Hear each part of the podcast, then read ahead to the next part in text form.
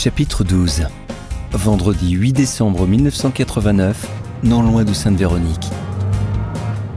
Dans la voiture qui emmène les deux détectives vers Sainte-Véronique, Andy feuillette le journal. Tiens, il y a eu un accident pas très loin. Derrière le bois ou les champs, je ne sais pas exactement. Il lit le résumé en accéléré. Une voiture volée a percuté une autre en face de restaurant hier en début de soirée. Son passager a été projeté sur la route. L'enquête est en cours pour retrouver le conducteur qui a disparu. Une trace de sang a été trouvée sur le volant. Pour l'instant, la police enquête. Euh, Bart réagit immédiatement. Une trace de sang sur le volant? C'est bizarre, tu ne trouves pas? Bah pourquoi? Tu penses à la nana de ce matin? Bah ouais. La paumée de la gare hein. T'es sérieux là? C'était une clocharde, non? Ah, pas sûr. Elle était pas du tout trop mal habillée, hein. Elle sentait pas le clochard. Elle puait grave, cette femme oh, Elle sentait le vomi, hein, rien de plus Tu as une fois remarqué qu'elle avait une blessure sur le front? Ah, difficile de la manquer, hein, on voyait que ça. Donc tu ne fais pas le lien avec l'accident Bon, non, pas directement. Maintenant que tu le dis, euh, c'est vrai qu'elle aurait pu être dans la voiture. Hé, tu as dit que la trace de sang est sur le volant, hein C'est ça, hein Bart baisse le volume de la radio pour mieux se concentrer sur la conversation. La route rendue glissante par la petite pluie s'abattant sur la campagne rend la conduite plus difficile et surtout plus lente. Il ralentit. Ouais, c'est ce qui est écrit.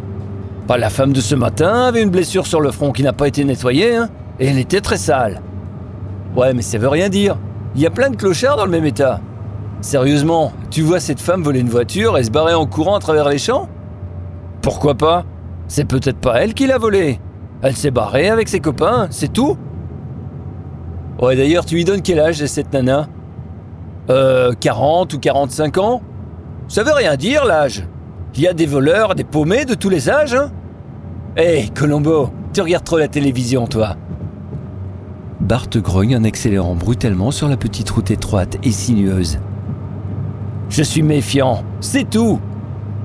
Quelques minutes plus tard, les deux détectives arrivent à Sainte-Véronique.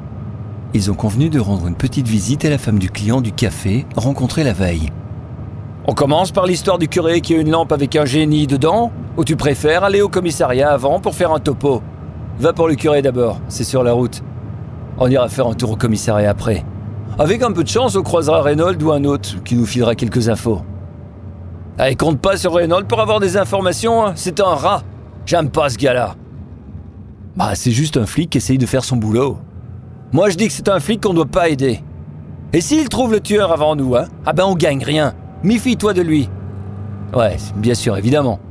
Mais c'est un gars qu'on doit garder dans sa poche. Faut être gentil avec lui, Bart, ok? Fais pas encore ta tête de cochon, sinon il nous donnera rien. Ouais, ouais, ouais, je sais, je sais, je sais. Andy put voir sa mâchoire se contracter, au point de laisser apparaître clairement les mouvements de chaque muscle. Hé, relax, ça va aller. On va le trouver ce boucher coupeur d'œil. Stresse pas. Il tend le bras pour indiquer une route à droite, à côté du café de l'église. Tiens, garde-toi là, on est arrivé.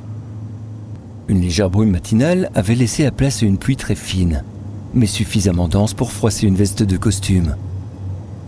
Les feuilles mortes tombées par paquets au cours des derniers jours jonchaient sur les trottoirs et s'amoncelaient, comme par hasard, aux endroits les plus gênants pour les piétons.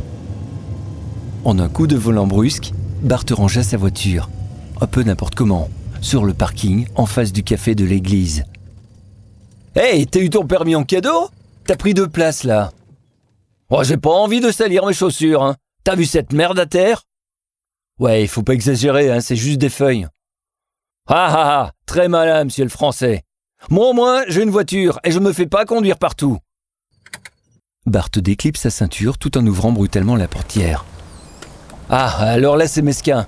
Si on m'a retiré mon permis, c'est à cause de toi. N'importe quoi, hein, feu. T'es encore de bonne humeur, toi. T'es pénible des fois. Une dame agrippée à sa canne sort justement du café en faisant de son mieux pour ne pas glisser. Elle tient une dizaine d'enveloppes dans l'autre main, ce qui l'empêche de se tenir au mur. Bart, je t'offre un café et on fait un petit tour dans l'église et au village. Yes, ça marche. Le claquement brutal de la portière attira l'attention de la vieille dame qui sursauta. Andy se dirigea vers elle et l'aida à descendre les deux marches pour rejoindre le trottoir. Merci beaucoup, monsieur, vous êtes bien aimable. De rien, madame. Andy en profite pour se renseigner sur le curé. Oh, vous savez, monsieur le curé n'était pas bien apprécié des hommes du village, mais nous, on l'aimait bien. D'ailleurs, je fais une collecte avec les autres femmes de la paroisse.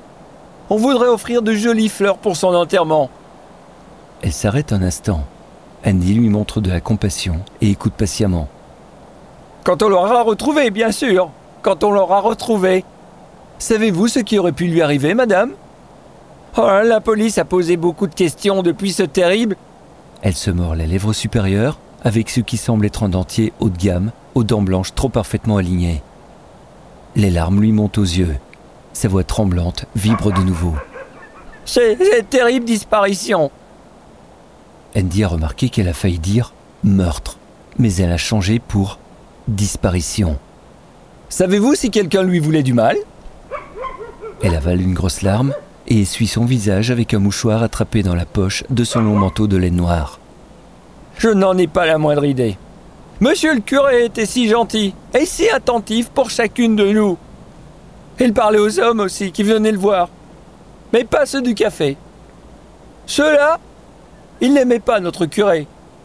Ils parlaient tout le temps mal de lui. Ils le critiquaient. Mais euh, vous sortez à l'instant du café? Évidemment, c'est ici que j'habite. Je suis la femme de René Lombré. Mon mari tient le café. Comme le monde est petit, Andy n'en revient pas de la chance qu'il a eue de tomber sur la femme de celui qui semble savoir tant de choses. Enfin, d'après les dires du client de la veille. Excusez-moi, madame, je ne me suis pas présenté. Quelle impolitesse, n'est-ce pas? Il lui montre un petit sourire amical. Je suis Andy Kraft. J'enquête sur le meurtre. Je voulais dire, sur la disparition du curé, ainsi que le double meurtre au café du port. C'est. C'est terrible, monsieur. C'est terrible. Il n'y a plus de justice. Si, justement, il y a une justice, et nous allons faire la lumière sur cette affaire et retrouver le ou les coupables. Andy bombe le torse et essaye de se montrer confiant et rassurant. C'est sûrement un règlement de compte. Il y en a souvent au port, mais ça finit rarement avec du sang. Heureusement, nous on n'a pas les mêmes clientèles. La petite pluie fine commence à bien mouiller sa veste, ce que Andy déteste par-dessus tout. Mon collègue vient de rentrer prendre un café, et je vais le rejoindre. Voulez-vous vous joindre à nous pour discuter un peu? Oh bon Dieu, Marie-Joseph, surtout pas. On ne peut pas parler là.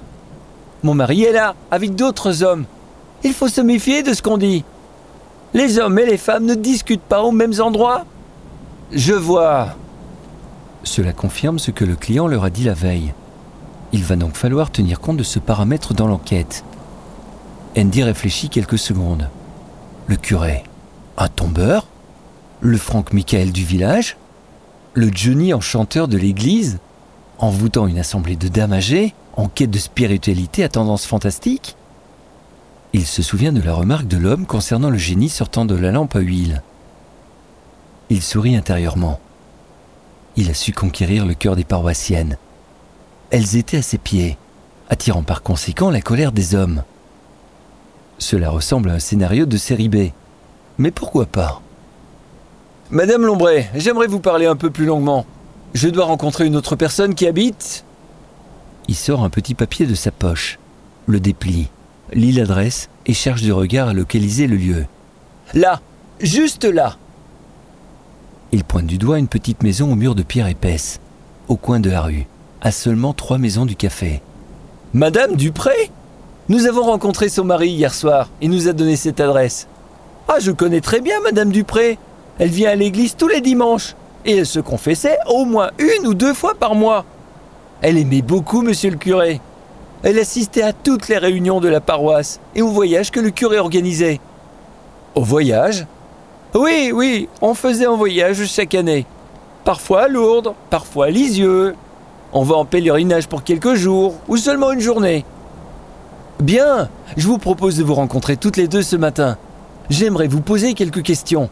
On avancera plus vite si vous êtes ensemble. Si vous voulez, je vais aller voir Marianne maintenant et nous vous attendrons.